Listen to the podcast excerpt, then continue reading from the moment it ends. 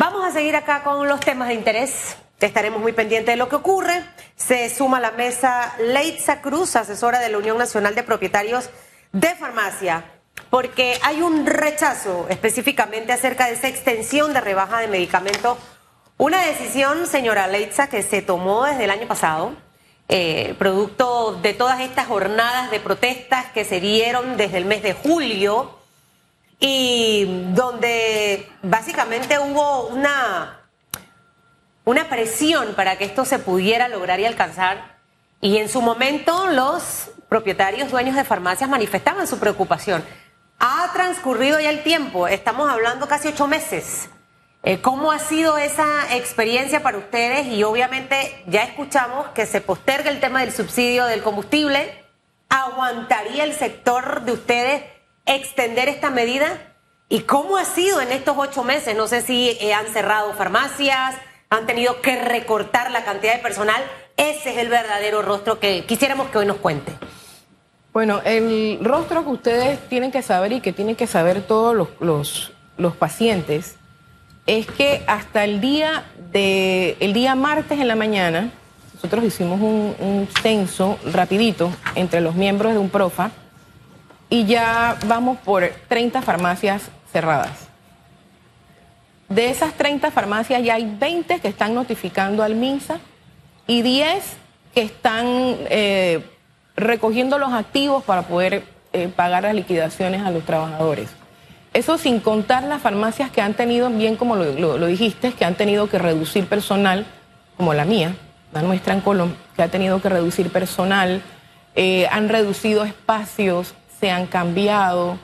nosotros tenemos uno de los miembros que eran cuatro y ahora solamente quedan dos. Ahora, ¿todo esto que nos cuenta o nos describe es producto de esta medida o de la situación económica? Una mezcla de las dos. Y más se ha agudizado con el 30%. Yo siempre pongo el ejemplo, es como que usted tenga su salario y que de repente te dicen el 30% menos. Es como lo que está pasando con los bancos. Eh, un restaurante, por ejemplo, que usted le diga a un restaurante hoy que usted va a vender su plato de comida con 30% menos, al final eso representa una pérdida para ese, para ese, para ese lugar.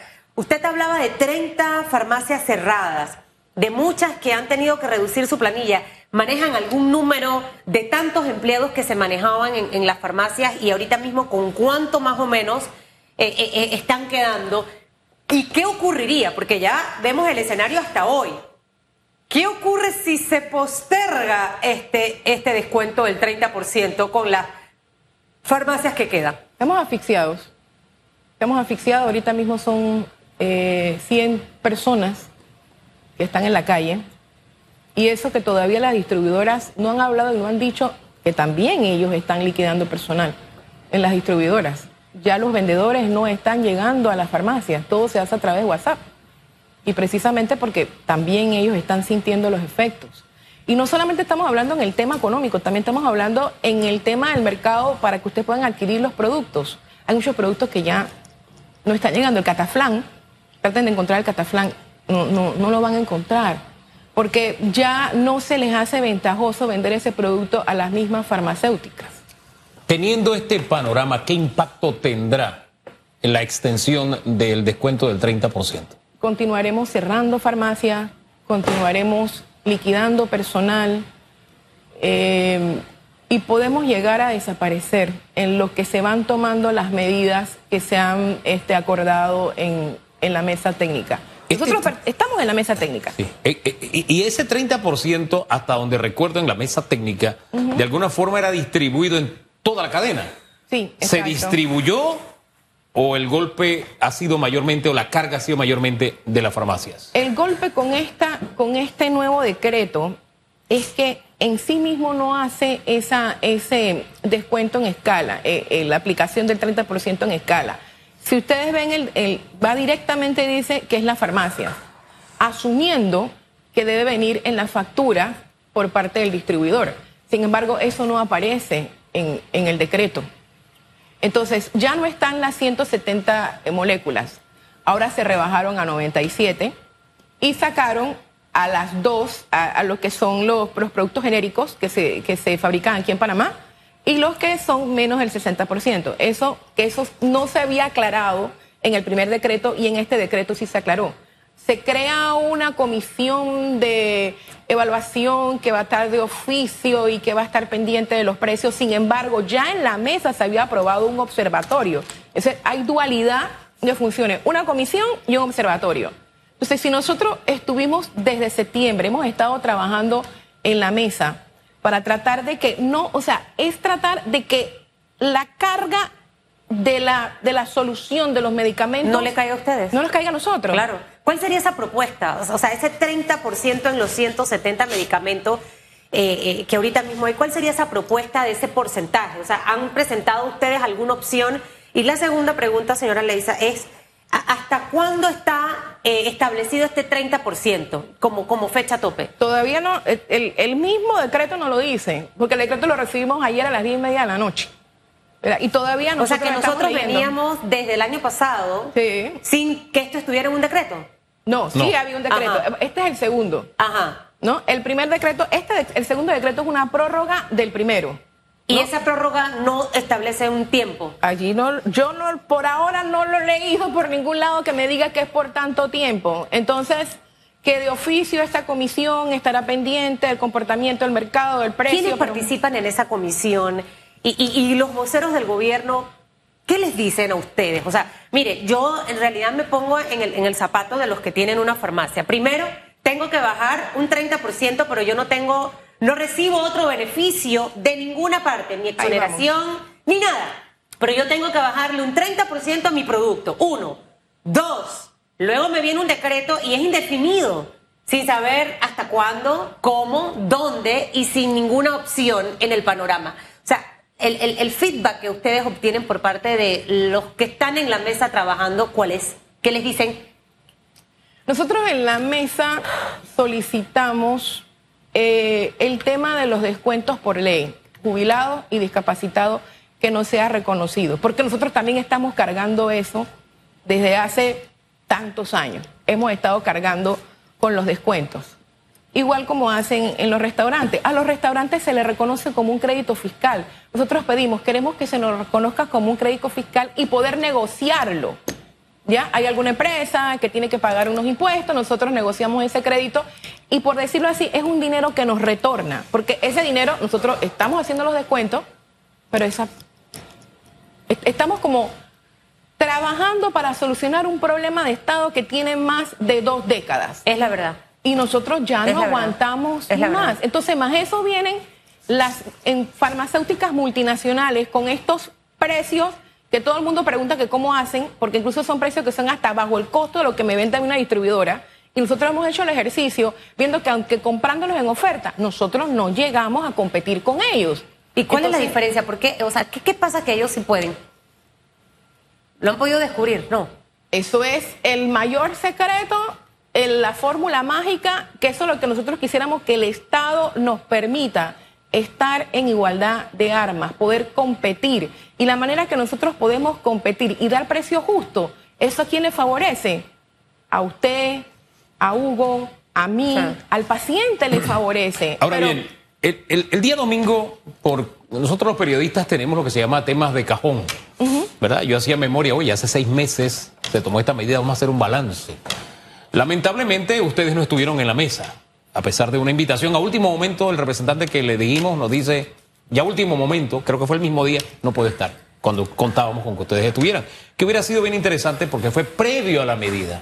Y ahí en la mesa quedó la satisfacción de los usuarios diciendo, oye, sí, la rebaja se ha logrado, pero la tragedia de ustedes no la conocía. Ahora, hago memoria, recuento esto porque uno puede actuar previo o mantener previamente informada a la población para tener también la voz y saber qué es lo que está viviendo y no solamente las otras voces. Y tuvimos el gobierno y dijo, muy bien por la medida, y le insisto, estuvieron los consumidores diciendo, muy bien por la medida porque tenemos los medicamentos bajos. Ahora se extiende y ahí quedó también que la medida se iba a extender. Esto fue en debate abierto el domingo.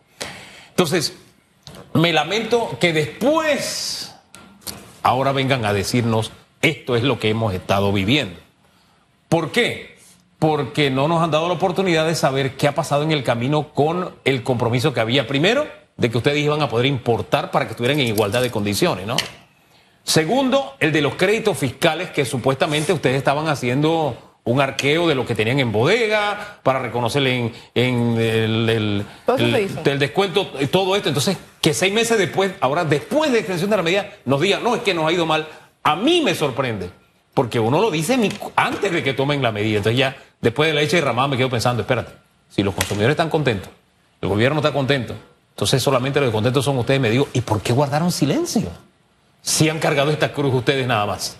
Nosotros no es que hemos guardado silencio porque lo evidente y lo notorio es algo que a veces ni siquiera hay que decirlo. Ustedes nada más tienen que ver las farmacias que se están cerrando. Y cuando ustedes ven una farmacia cerrada, al lado van a ver una farmacia, una multinacional. Entonces, nosotros no pensamos, porque recuerde que esa fue una medida provisional. Era seis meses. Y nosotros confiábamos que eso no iba a continuar y nosotros confiábamos porque estábamos presentes en la mesa. ¿Por qué no, ah, no, se asistió en el tema este del, de que hablas tú del cajón? Porque nosotros estábamos confiados de que nos iban a escuchar ese día. Y cuando se dieron las votaciones, el día martes, en la mesa técnica, solamente cuatro votamos en contra. ¿Quiénes fueron los cuatro que votaron en contra? La distribuidora, CONEP, la Cámara de Comercio y nosotros. ¿Y a favor? Todos los que estaban en la mesa. ¿Y quiénes eran todos? Es para entender, sin mencionarlo. es para tener el mapa completo. Nosotros no estamos en la mesa. Necesitamos el mapa completo. Las grandes farmacias estaban en la mesa y votaron también en contra, que es Fede Farma. También votaron en contra. Entonces, todos los que estaban ahí, o sea, nosotros nos sentimos como que, ven acá, fue la avalancha. Yo, porque teníamos una esperanza que de repente se tomaran en cuenta de que ni siquiera manejan el censo de cuántas se han Oiga, y los créditos fiscales y todo esto que supuestamente se iba a poner en orden, no solamente a ustedes, sino porque en medio de esta discusión surgió que los em, restaurantes tampoco, aunque estaba en ley, ellos estaban asumiendo el descuento de los jubilados y qué sé yo, que ustedes también, y dijeron, no, esto lo vamos a poner en orden. ¿Eso se puso en orden o no? Hay una subcomisión de una subcomisión y una subcomisión, y ahí vamos con esa. El martes sí, el, vicepresidente dio instrucciones al, ministro consejero Rojas para que se reuniera con nosotros, para que entráramos en la declaración de renta entre farmacia. Porque ¿qué pasa? Solamente está el renglón de restaurantes. Los restaurantes sí lo están declarando, nosotros no. Entonces, nosotros no podemos meterlo. ¿Y eso por qué no se ha hecho? ¿Qué hace falta? ¿Que se reúnan con el ministro Rojas? claro. ¿Y cuándo es la reunión con el ministro Rojas? ¿Ya tienen fecha para esa reunión con el ministro Rojas? Le puedo decir que cuando acabó la reunión no lo vimos.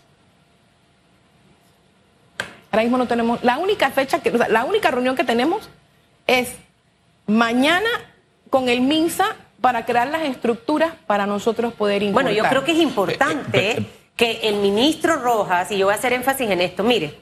Se fue así. Es importante, señor ministro, bueno, que tengo mucho rato de no verlo, mucho, mucho, mucho rato esta reunión es importante para poder avanzar. Yo de verdad también me cuesta entender un poco eh, eh, cómo estamos trabajando. Por un lado queremos impulsar el empleo, generar empleo.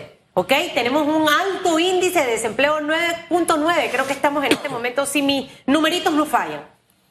Pero con las políticas que aleatoriamente estoy implementando y que van alineadas con las otras que no debiera hacer, yo estoy haciendo todo lo contrario a lo que supuestamente quiero hacer. Porque si tengo 30 farmacias cerradas, si tengo más de 100 personas que han perdido su empleo, eh, y probablemente si este descuento del 30% se mantiene en 170 medicamentos, lo que voy a hacer es orillar a más pequeñas farmacias a que cierren. Entonces, la diferencia abismal que hay entre el manejo de las grandes farmacéuticas y las pequeñas farmacias yo siento que ahí tiene que haber, vamos a tener que traer a la DEA o a alguien que haga una investigación profunda, porque créame que ese tema yo todavía no lo termino de entender. Quisiera saber cuál es el factor que hace que ellos tengan estos precios, que luego, obviamente, por eso que usted ve unos descuentos fabulosos en, algunos lugares, ¿no? Al momento de vender los medicamentos. Abajo del costo nuestro. Abajo del costo que ustedes. ni siquiera nosotros accediendo a través de ofertas podemos conseguir esos precios. Y la verdad, y, una de las preguntas que yo siempre me hago, estas mismas cadenas de farmacias que están aquí están en otros países, pero ellos venden más barato en otros países. Acá les resulta mucho más rentable porque aquí pueden vender caro. Que para nosotros es barato, pero si lo comparamos con otros países, ellos también están vendiendo caro aquí en Panamá. Entonces, lo que nosotros queremos es precisamente tener esa igualdad, poder competir. Nosotros queremos competir. El tema de las importaciones, nosotros estamos creando las estructuras para poder hacerlo. Y ahí sí hemos tenido el, apoyo del Ministerio de Salud. Sin embargo, con el tema del descuento de jubilado, todavía estamos cargando con eso. Y eso fue algo que nosotros lo hablamos desde el primer día que nos sentamos en la mesa. Y esto no solamente viene desde, desde la mesa técnica, tenemos mucho tiempo como un profa de estar peleando para que se nos reconozca ese 20%. Y no se reconoce que a la larga, con el 30%, nosotros quedamos haciendo un descuento a los que son los jubilados y las personas con discapacidad de un 44%. Mire, esta, es una situación que si Panamá fuese el único país que tuviera este problema, uno entendería, ah, es un problema exclusivo de Panamá. Pero no, otros países lo han tenido, países con condiciones similares al nuestro, y han logrado que los medicamentos estén accesibles a sus ciudadanos. Aquí lo importante es que nosotros podamos comprar medicamentos de calidad y baratos. Esa no es nuestra realidad. Y si en seis meses esta medida o esta fórmula no está funcionando, no sé, yo siempre siento, oye, yo me fijo en quién lo está haciendo bien para yo mejorar y hacer lo mismo también. Porque hay algo en la estructura que impide que tengamos medicamentos baratos y que el mercado esté en condiciones en el que no hay un terreno igual para todos los actores para que puedan competir. E insisto, si países como Uruguay lo han logrado, que tiene proporciones guardadas la misma población que nosotros, tiene más o menos el mismo esquema económico que nosotros y sus medicamentos son accesibles, ¿cómo es que nosotros no podemos lograrlo y el panameño tiene que pagar hasta 20 veces más el precio de un medicamento? Y que busquemos soluciones en las que nos encontremos con situaciones como la que usted nos está explicando el día de hoy. Eso para mí no tiene el mayor sentido y la mayor lógica. Yo no sé si para usted la tiene. ¿Por qué hablo de que yo tengo que ir a comprar cuando yo tengo un sistema público de salud que se supone debía proveerme el medicamento? Así es. Entonces tenemos que empezar desde allí, desde el cuando vamos a las comarcas, en las comarcas no hay farmacias. En las comarcas quien soluciona es la barrotería o el centro de salud. El que no tiene un seguro social tiene que ir al Ministerio de Salud. Entonces es allí donde tenemos que empezar con las soluciones. Tenemos que empezar proveyendo a nuestras instituciones de los medicamentos para que el que pueda, entonces pueda acceder a nosotras, las farmacias, pero con precios justos, que eso es lo que nosotros queremos. ¿Ustedes creen que nosotros queremos vender caro? Nosotros vendemos caro porque compramos caro. Eso es lo que está pasando con las farmacias pequeñas. Ahora bien, me dice que en estos seis meses, eh, también cuando comenzamos estos debates, surgió en la mesa que ya había una organización que ustedes tenían para importar, ¿verdad? Sí, eh, eh, era una organización que el señor, eh, el presidente de la asociación. Sí, exactamente. Es más, salió en un debate abierto donde dice, no, ustedes tienen que ir aceptó, sí, tenemos una organización. En estos seis meses, ¿qué tanto han podido avanzar para ustedes importar y estar en igualdad de condiciones? Bueno, nosotros sí estamos creando las estructuras para poder importar como una agrupación de farmacias. Eso sí hemos estado trabajando. Y hemos estado haciendo contactos con otras estructuras similares aquí en, en el país eh, para ir organizándonos porque no podemos estar llorando y llorando y llorando y llorando. Tenemos que buscar las soluciones. No, y si los pequeños se unen, ¿cómo, fue, ¿cómo era el ejemplo del presidente? Cogió un lápiz y lo quebraba y después cogió un montón de lápiz y no los podía quebrar. De pronto el, el ejemplo sigue. Pero lo que quiero saber es si ustedes a lo interno tienen contactos, se están organizando, no ahora, ya hace meses, han tenido contactos internacionales, ¿cómo les ha ido? Porque si la mire, aquí estoy hablando de memoria y mi memoria me puede fallar. Si la memoria no me es infiel, lo que el señor Orlando nos dijo en aquella ocasión es que cuando habían ido al exterior, ya esas empresas tenían representantes en Panamá y como que era un nudo difícil de soltar. Quiero saber si eso lo han seguido haciendo, si le ha resultado imposible. ¿Qué ha pasado con eso? Nosotros estamos buscando otro tipo de, puertas a nivel internacional, ¿verdad?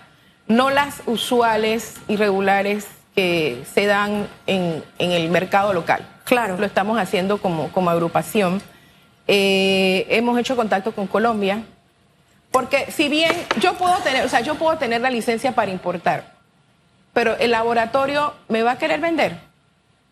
Es que ayer eso donde- es lo que decía el presidente. Exacto, es que habían hecho eso y no habían podido. Lo que quiero saber si ese nudo sigue o lo han logrado soltar. Porque cuando iban al Estamos- laboratorio les decía, no, ya yo tengo mi representante en Panamá y entonces ustedes no podían importar, sino que lo tienen que hacer a través del representante Y no comprar. seguimos con la misma historia. Exacto, y no podemos comprarlo directo, pero por eso es que estamos creando las estructuras para tener un músculo para entonces nosotros poder negociar, porque no es lo mismo a que vaya una distribuidora pequeña a comprarle a que vaya ya una estructura musculosa que le diga, tengo esta cantidad de clientes y estas son las cantidades de clientes que son fijos y eso es lo que estamos haciendo nosotros.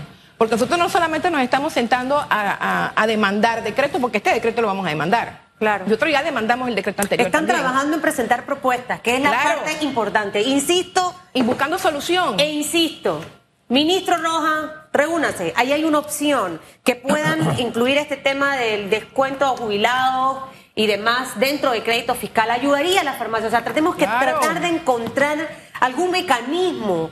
Eh, no queremos más que la economía informal aumente. Así que tengo la esperanza que después de carnavales, usted, señora Laisa, me diga, nos reunimos. Que le vaya bien, que disfrute de estas fechas, que descanse, si va a descansar, si va a culequear. A la playa. Eso. Ustedes- Colón, ustedes mi- tierra, en nombre de Dios. Usted es mi gran. Yo trabajo los cuatro días. Mi descanso será trabajar. ¿Ah? Sí, usted va a cubrir Culeco. No, no, yo voy a estar presentando noticias. Ah, ya. Así Oye, es. después de ese viaje que se hizo a Europa, ¿tú Exacto. crees que él va a querer? Santo. Vamos a la pausa. Regresamos en breve. Ya tuvo vacaciones. Neto. En breve regresamos con más de Radiografía.